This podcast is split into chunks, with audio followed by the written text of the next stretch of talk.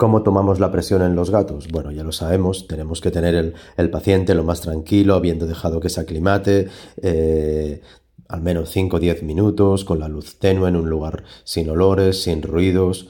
Ya sabemos, intentar que el gato se encuentre lo más cómodo posible. Ah, para hacer esto correctamente, la ISFM tiene unas hojas descargables muy interesantes para detallar las tomas de presión de forma que éstas puedan ser repetidas del mismo modo en los mismos pacientes y así podernos apoyar en las próximas veces en las propias eh, preferencias del paciente. Aquí apuntaremos dónde se coloca el manguito, si en las patas, en la cola, el número de manguito utilizado, si ha habido aclimatación previa y cómo, si se ha dado o no se ha dado alguna sedación eh, como la gabapentina y en general todas aquellas preferencias generales de nuestro paciente y las medidas, por supuesto, obtenidas durante ese proceso.